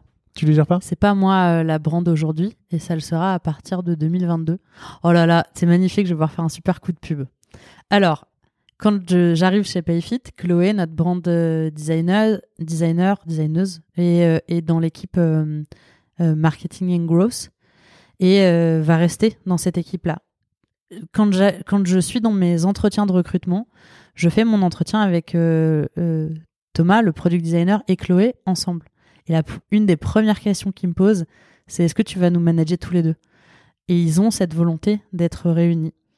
Sauf que j'ai choisi mes batailles en arrivant chez Payfit et ma bataille c'était de construire le département produit. Et ça c'était déjà avec le VP produit et VP engineering c'était déjà un peu gros comme challenge. Construire l'équipe product design. Et je savais que si je prenais euh, les brands en fait derrière la brand il y a toute la réflexion autour du market. Et, euh, ça devenait beaucoup trop gros. Et surtout j'avais pas été recruté pour euh, pour ça J'ai quand même mis dans les missions du design, et c'est resté notre mission depuis le début, qu'on est là pour rendre l'expérience client, pas utilisateur, l'expérience client, dès le premier point de contact, on doit la rendre mémorable, cohérente, delightful. Ça, c'est la mission de tous les designers qui arrivent chez Payfit. Euh, et c'est le truc que je leur pousse. Donc, ce qu'on a fait avec les brands, c'est qu'on les a inclus dans tous nos rituels. Ils sont là à tous les team building, ils ont leur mot à dire sur euh, euh, ce qu'on fait. et inversement, pousser les designers produits à, euh, à être aligné avec ce qui est fait par les brands. Et donc, euh, si les brands demain arrivent et nous disent euh, on va utiliser un style d'illustration, c'est ce qui s'est passé cette année, on a réfléchi, on a fait des recherches. à partir d'aujourd'hui, on va mettre en place des illus chez Payfit et elles vont complètement changer. Et c'est comme ça le style, et ben tout le monde suit. et donc, on a mis en place des choses comme ça, des ponts, où euh, ce fameux jour où on a pensé nos design principles, où on est allé à Londres, ils sont venus avec nous, ils ont réfléchi à ça. Et c'est eux qui ont animé des workshops euh, autour de comment on allait faire évoluer. On avait fait hum, un jumelage entre design, design system et, brand. Euh, mais ils, ils me reportent pas, ils sont pas dans mon départ. Donc, qu'est-ce qui se passe trois ans plus tard? On a des profils brand généralistes qui servent toute l'organisation euh, Payfit et qui prennent un peu le tout venant. Donc, ils ont vraiment un fonctionnement en studio. Tu fais un ticket, tu as ta demande, etc. Donc, ils sont vraiment dans un rôle euh, à la fois exé, mais ils ont vachement grandi. Enfin, ils se sont bien étoffés. Donc, aujourd'hui, ils vont plutôt porter. Ils ont industrialisé beaucoup de choses. Donc, ils ont fonctionné avec des templates. Quand on a migré sur Figma, ils nous ont suivis et du coup, ils ont transformé Figma en un espèce d'outil de templating de brand. Donc en fait, il y a énormément de gens chez Payfit qui font du brand design et qui ne sont pas du tout des designers, mais qui utilisent les outils livrés par l'équipe brand.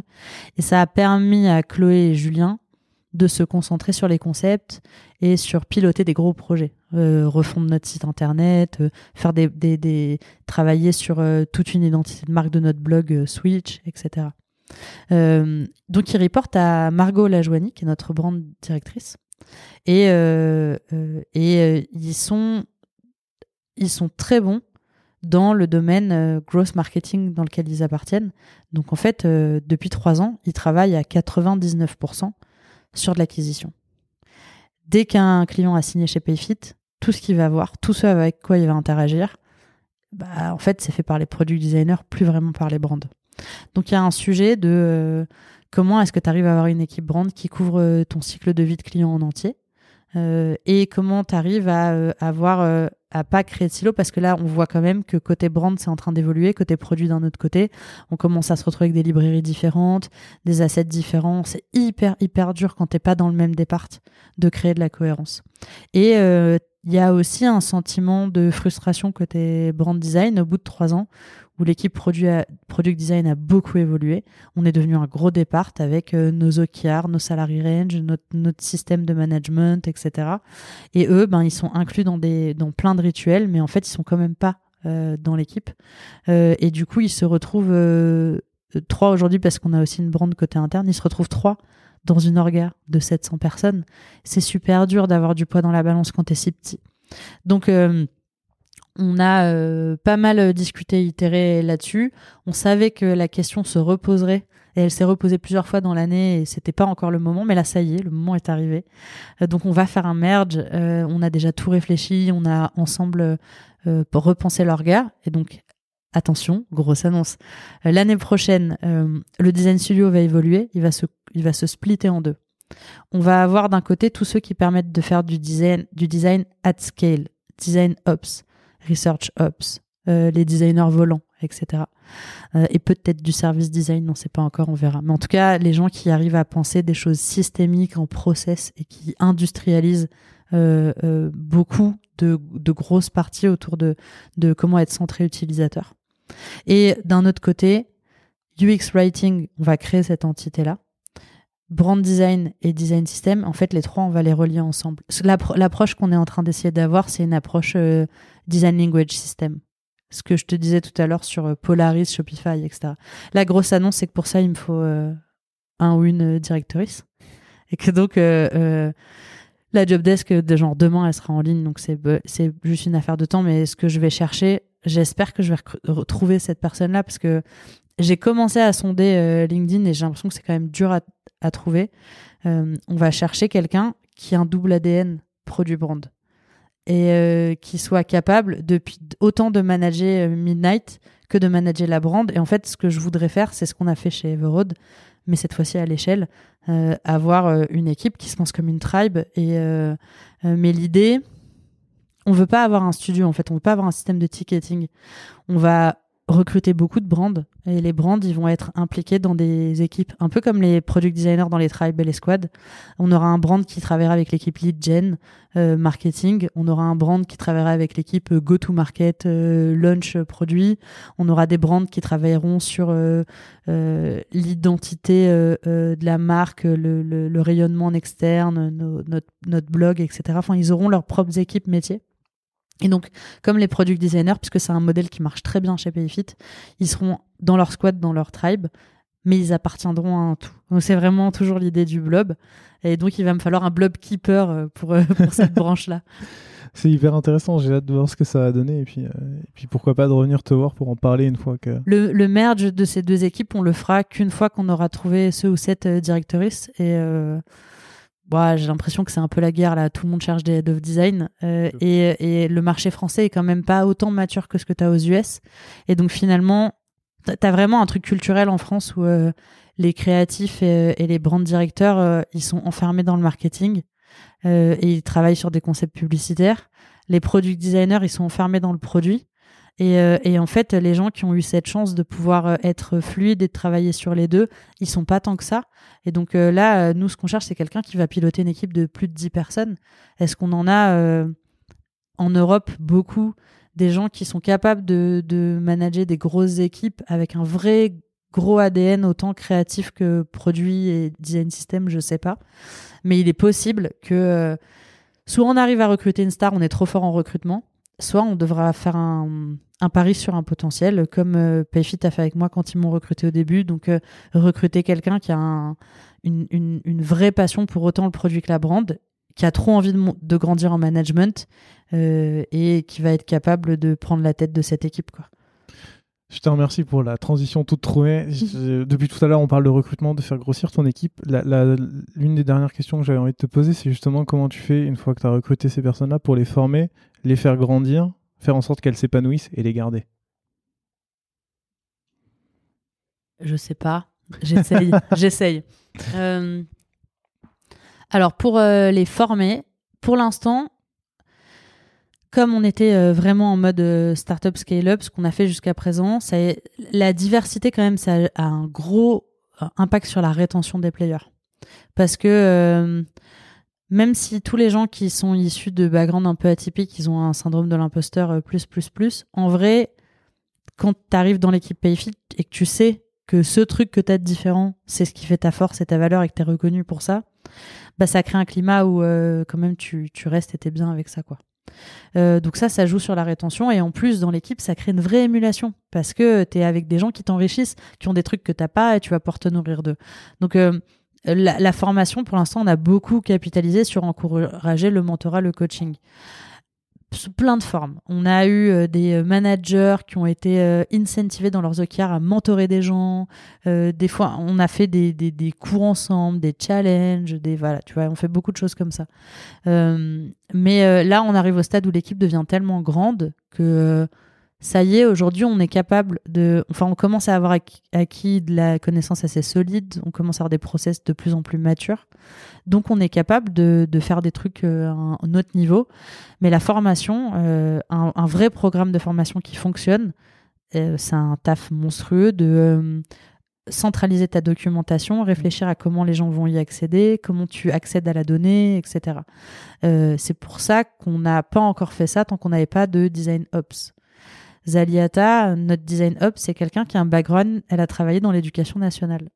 Elle est fascinée par ces sujets-là. Quand elle est arrivée, c'est le premier truc qu'elle a voulu faire chez Payfit. Je lui ai un peu imposé de travailler d'abord sur le recrutement et l'onboarding parce qu'en vrai, là, euh, vu les ambitions qu'on a et euh, c'est c'est critique qu'on soit capable de, de recruter les gens un peu décemment. Donc, ceux qui sont en process avec nous, j'espère que on leur offrira des, un bon process. En tout cas, Zaliata se casse la tête en ce moment pour ça.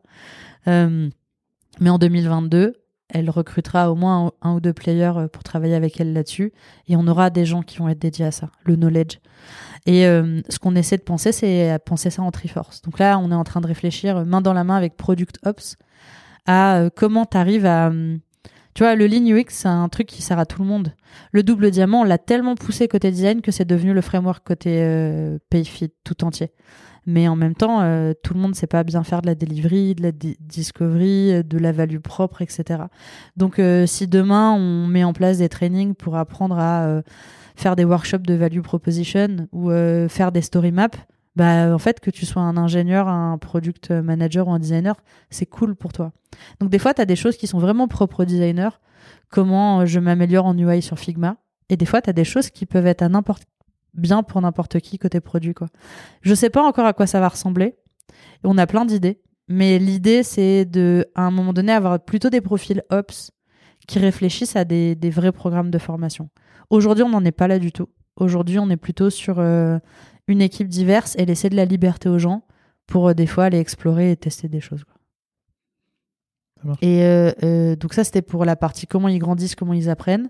Un autre outil qui est quand même méga, méga important, c'est un des premiers trucs qu'on a construit, c'est le Carrière Pass. Euh, avant de travailler chez Everoad, je pensais que c'était du bullshit le Carrière Pass. Et puis après, tu commences à manager des gens et tu te retrouves toujours face à des gens qui disent mais quand est-ce que je vais passer senior? Est-ce que je suis un senior? Qu'est-ce que tu attends de moi pour que je puisse passer au niveau supérieur? Qu'est-ce qu'il faudrait que j'ai réussi à faire pour avoir une augmentation? Est-ce que je devrais avoir des bonus ou est-ce que je devrais avoir qu'un salaire fixe? Ça veut dire quoi être un product designer? Est-ce que je serais pas plutôt un brand? Je ne sais pas. Donc en fait, euh, le carrière pass c'est vraiment un outil euh, hyper précieux. À partir du moment où on l'a eu, ça nous a permis de travailler sur des salary range, ça nous a permis de travailler, euh, de le mettre à dispo des designers pour qu'ils puissent avoir des vrais plans de carrière qui se font eux-mêmes. Donc euh, c'est puissant. C'est toi qui as réfléchi, qui a réfléchi avec la Triforce et avec... Euh, le Carrière Pass, je l'ai fait toute seule. D'accord. Ça a été un travail monstrueux, mais du coup pour y arriver, en fait non, je l'ai pas fait toute seule, je l'ai fait avec la communauté. C'était dans mes débuts où j'étais chez Payfit et j'ai pas j'ai j'ai pas osé déléguer ça à quelqu'un de l'équipe parce que ils étaient déjà trop stretch. Donc euh, l'approche que j'ai eue, ça a plutôt été d'aller voir des gens comme euh, Julien Pelletier, euh, Tristan Charvilla, qui m'avaient à l'époque partagé les carrières passes de leurs équipes. Donc j'ai regardé comment faisaient les autres. J'ai lu beaucoup d'articles, beaucoup de bouquins, etc. Et, et en fait, j'itérais au fur et à mesure sur une matrice que je soumettais à l'équipe design et tout le monde l'a challengé. Donc c'est la, finalité, c'est un espèce de truc hybride entre les recos de tout le monde. Donc euh, beaucoup, beaucoup, beaucoup d'itérations. Et puis après, les RH de Payfit euh, sont venus nous dire, bah alors maintenant, le Career Pass, c'est un framework et tout le monde doit avoir le même. là, tu dis non, je veux pas tout casser. Et en fait, on l'a fait plutôt évoluer. Donc on, a, on a gardé. Mais euh, Aujourd'hui, c'est une grosse matrice bien velue. Elle est moche, c'est un dossier Excel. En plus, je crois qu'il y a des grosses fautes d'orthographe parce que c'est moi qui ai écrit et que je parlais pas encore très bien anglais. Mais du coup, voilà, c'est pas, c'est très perfectible, mais c'est assez mature, assez solide pour quand même.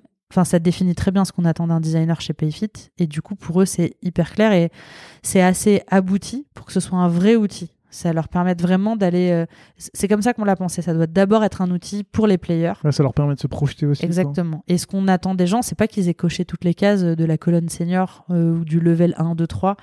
En fait, ce que ça te permet, c'est déjà, ça te raconte que tu peux devenir plutôt individual contributeur ou plutôt manager.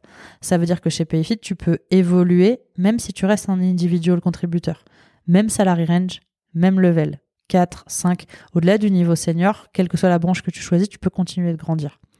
Euh, mais ce qui va être attendu de toi, ça sera très différent. Un individual contributeur, il va plutôt être le garant d'une expertise et son rôle, il va consister à euh, un peu diffuser euh, la bonne méthode et la bonne parole auprès de l'équipe et s'assurer que le niveau de l'équipe monte dans cette expertise-là.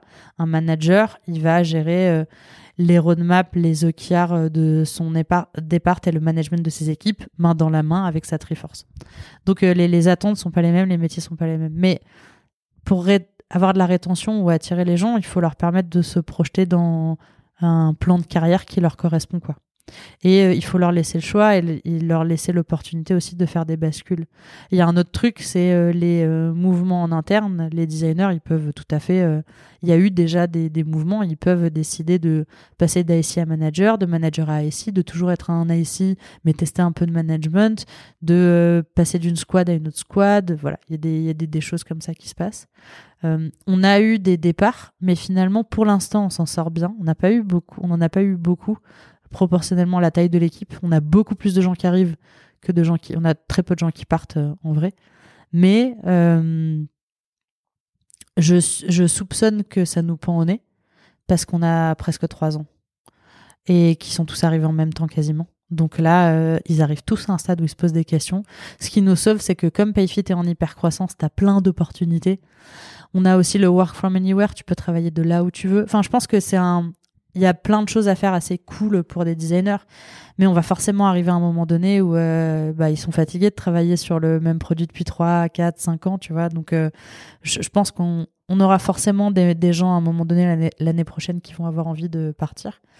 Et, euh, et ça, quand ça va arriver, soit on a réussi à être très bon en recrutement, soit ça va être très chaud pour nous quoi. C'est un truc qui me fait vraiment peur en tant que VP, mais depuis le début chez Payfit, l'effet domino, c'est un truc qui m'a toujours fait flipper. Je l'ai vu dans des boîtes, euh, donc euh, on essaie de faire ce qu'il faut pour retenir les talents. Après, euh, pour l'instant, ça marche, mais t'es, enfin, faut être un peu humble, tu vois. Il y a des, il y, a des choses qu'on fait volontairement et on sait que ça participe, mais t'as aussi des enjeux de marché qui vont au-delà de moi ou au-delà de Payfit, qui font que à un moment donné, les gens ils s'en iront de toute manière.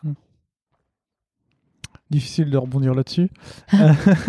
non, euh, ça fait ça fait trois heures qu'on parle ensemble, donc euh, on parle beaucoup. Donc je pense qu'on peut en arriver à la question de la fin que je t'ai envoyée hier et ah oui. et que qui est juste de savoir en fait après tout ce que tu nous as dit, tout ce que tu as mis en place, toutes les réflexions que, que, tu as eues ou que tu as encore, est-ce que toi, tu as des ressources à nous recommander qui peuvent, bah, justement, qui t'ont aiguillé dans ton parcours, qui t'ont Ouais, alors en fait, je, t'avais envoyé pas mal de choses. Peut-être tu peux les mettre si tu penses que ça a de la valeur en, en, copie, mais je sais pas s'il y a besoin de tout lister, parce qu'en plus, il y a des choses dont j'ai déjà bien parlé.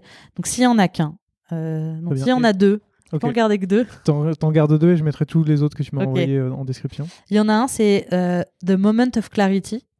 using the human sciences to solve your hardest Business Problems. J'espère que tout le monde a apprécié mon accent. Euh, Est-ce que c'est grâce à ce livre que tu as appris à manipuler les gens euh, dans les brainstorms et dans, les, toutes ces réflexions Non, en fait, j'ai appris la manipulation beaucoup grâce au merchandising et aussi grâce au fait d'avoir eu plein d'échecs et à un moment donné de me dire, en fait, si je biaise pas euh, le jeu dès le début, je vais jamais exister, quoi. Il faut tricher. J'adore la phrase qui dit Work like a captain, play like a pirate. C'est un truc que j'ai appris à faire chez PrestaShop. C'est beaucoup Sébastien Levaillant. Le fait qu'il ait été mon manager, euh, ça a beaucoup joué. C'est quelqu'un qui pousse les gens à dire euh, t'essaies de faire les choses dans les règles. Et si vraiment tu n'y arrives pas, à un moment donné, tu le fais en pirate et tu t'en fous. quoi. Et donc j'ai une approche qui est très comme ça. Et euh, je l'assume vraiment parce que je, je, pense que les designers doivent apprendre à faire ça. sinon, sinon, tu restes un exécutant. En fait. Mm. Donc si on veut que dans la communauté, le design monte à un niveau stratégique, leadership, qu'il a un impact de dingue, bah va falloir être un peu malin quoi. C'est de la politique mais euh, la politique c'est perçu très négativement euh, dans, dans le milieu. Mais en fait pas forcément. Si tu le prends comme un jeu euh, c'est assez cool quoi. Tu peux réussir à faire des trucs vraiment chouettes. Mais the moment of clarity en fait ça parle d'un haha moment d'un truc où tu as un, une espèce de prise de conscience. Et moi ce bouquin il m'a généré une prise de conscience. Je travaillais à l'époque chez Everode et donc je me posais des questions sur c'est quoi disrupter un marché? Comment tu fais? J'ai lu ce livre. Toute la première partie du bouquin, c'est plutôt une analyse de comment on est passé de l'ère industrielle à la manière dont on fait du business aujourd'hui. Donc ça montre comment les mentalités ont évolué au sein des entreprises. C'est un peu chiant à lire, surtout en anglais. Mais euh, enfin, j'ai rien contre l'anglais, mais pour moi qui ne suis pas anglophone fluent fluent, euh, c'était c'était douloureux à l'époque. Euh, et voilà, c'était pas fun, mais je me suis forcée à le faire. Et en fait, je suis contente de l'avoir fait parce que la vraie valeur de ce livre, c'est la fin du bouquin, spoiler, euh, qui, euh, qui te permet de... Enfin, quand tu as compris le contexte, c'est là que tu comprends à quel point les, les moments of clarity sont puissants. Et en fait, il donne des exemples très concrets de boîtes qui, à un moment donné, ont pris conscience qu'ils faisaient de la merde. Euh, donc il y a, y a, plusieurs exemples comme Lego qui a été en redressement, on dit redressement, en dépôt de bilan, ouais. et, euh, et, qui tout d'un coup sont revenus en puissance et qui sont repartis en hyper croissance. Euh, il y a eu Adidas qui à un moment donné se faisait dévorer par Nike et qui était en train de perdre complètement le marché et qui tout d'un coup a une prise de conscience sur sa marque. J'aime bien l'exemple de Adidas. Ils expliquent que pendant longtemps Adidas c'était des produits très techniques. Donc euh, pour le pour le le, parallèle avec euh, la tech, c'est comme si on avait euh, une boîte drivée par des devs, pensée par des devs pour des devs que les devs. Ce qui était un peu le cas de PrestaShop quand j'y étais.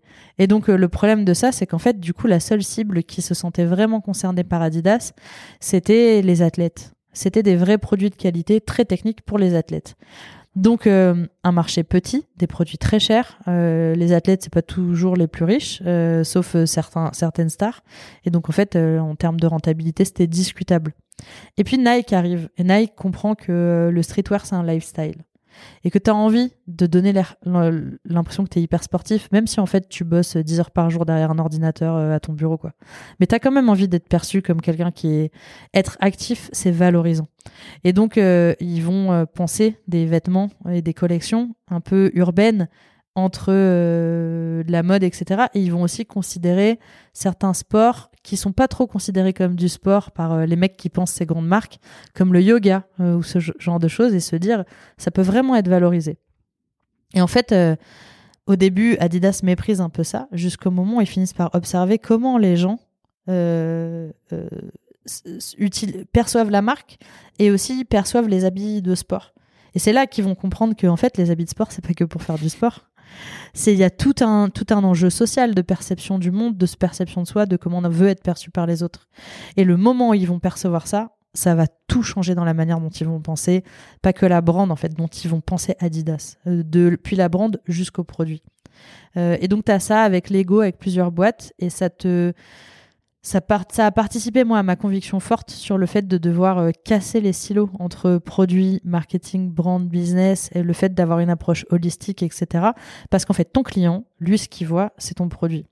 T'as un téléphone euh, euh, qui bug, et eh ben peut-être que je sais pas, Xiaomi c'est de la merde. Moi j'ai un Xiaomi, donc je donne ça bug, Xiaomi c'est de la merde. Euh, il tombe, il se casse pour un rien, c'est vraiment de la merde. Le, l'app elle est instable, euh, c'est vraiment de la merde. Et à la fin tu dis oh ça ce produit c'est de la merde. Alors qu'en fait euh, peut-être que c'est juste une feature faite par une personne à un moment donné, un élément du hardware, mais le customer success ne répond pas, cette marque elle est pourrie, etc. Alors que le client, ce qu'il perçoit, c'est le nom de ta marque et derrière, lui, il met tout. C'est un fourre-tout. Il va considérer euh, l'expérience tout entière. Euh, et il en a rien à faire de comment t'es organisé en interne. Voilà, donc de Moment to Clarity, c'est cool. Et le deuxième podcast, ça va aller beaucoup plus vite euh, pour les gens qui s'intéressent aux enjeux autour de la diversité, de l'inclusion, et qui veulent comprendre ce que c'est que... Enfin, pour ceux qui veulent enlever les œillères qu'on a naturellement et percevoir le monde avec un prisme féministe, euh, et comprendre euh, ce que je veux dire par derrière tout ça. En gros, si on veut, si on, si on veut essayer d'avoir moins de biais et comprendre euh, les gens qui sont pas comme nous, il y a un podcast qui est extraordinaire. C'est un podcast à soi par Charlotte Bien-Aimée sur Arte Radio, mais qui est diffusé aussi sur Spotify aujourd'hui et plein de, de plateformes de podcast. C'est une série d'épisodes de podcast chaque euh, podcast est un documentaire. C'est des documentaires extrêmement qualitatifs avec des thématiques qui parlent de à quoi ça, enfin, de la grossophobie ou euh, de la race ou alors de la classe ou alors des femmes dans un certain contexte. Et en fait, quand on les écoute tous, euh, ça lève quand même le voile sur beaucoup, beaucoup de mécanismes de discrimination, d'oppression qu'il y a dans le monde. Je pense que quand on a un manager et qu'on écoute ça, on manage plus les gens pareil après, quoi. Voilà, donc pour pouvoir euh, repenser les équipes différemment, c'est un podcast, je pense, qui est puissant. Ça marche, et eh ben merci beaucoup. Tous les liens sont euh, dans la description. Euh, Léa, si quelqu'un veut te contacter, on les renvoie vers quoi LinkedIn? Ouais, LinkedIn, c'est le mieux. Après, je vais être honnête, je reçois énormément de messages tous les jours. C'est par vague. Il y a des moments, j'en reçois un, et des fois, j'en reçois 15. Donc, il y a des gens, des fois, j'arrive jamais à leur répondre. Et des fois, j'y arrive, je fais comme je peux. Euh, voilà, ça fait un peu la star connasse, mais c'est pas du tout ma volonté. mais c'est juste que dans, dans la tech, il y a beaucoup cette culture de se partager beaucoup de choses. Et en fait, dès que tu as un peu de rayonnement, je sais que dès que tu, tu, tu postes un podcast, derrière, tu reçois plein, plein, plein, plein de messages. Donc, euh, LinkedIn, ça reste le mieux euh, parce que je lis pas mes mails quasiment. Donc, euh, voilà, LinkedIn, je regarde. Euh, et euh, et euh, ce que j'essaie de faire là en ce moment, c'est plutôt des réponses en asynchrone. J'arrive pas à faire tous les cafés lunch, mais euh, on vous m'envoyez vos questions directement et je réponds dès que je peux. Comme ça, le message est passé. Et vous envoyez vos CV aussi. Bon, merci beaucoup Léa pour tout ce temps et euh, tout ce que tu tout ce que as partagé aujourd'hui parce que c'était euh, c'était dense et c'était très intéressant. Donc merci beaucoup pour ton temps. Merci euh, pour ta patience pendant ces trois heures Ouais. et, euh, et merci pour ce que tu fais pour la communauté. Merci. C'est génial, franchement. euh, voilà, j'ai plein de podcasts à rattraper là. Je, enfin, les, les, ceux que j'ai écoutés déjà, ils m'ont mis une claque et, euh, et c'est trop précieux. C'est trop précieux ce que tu nous donnes à tous. Quoi. Merci beaucoup. À bientôt. À bientôt. Salut.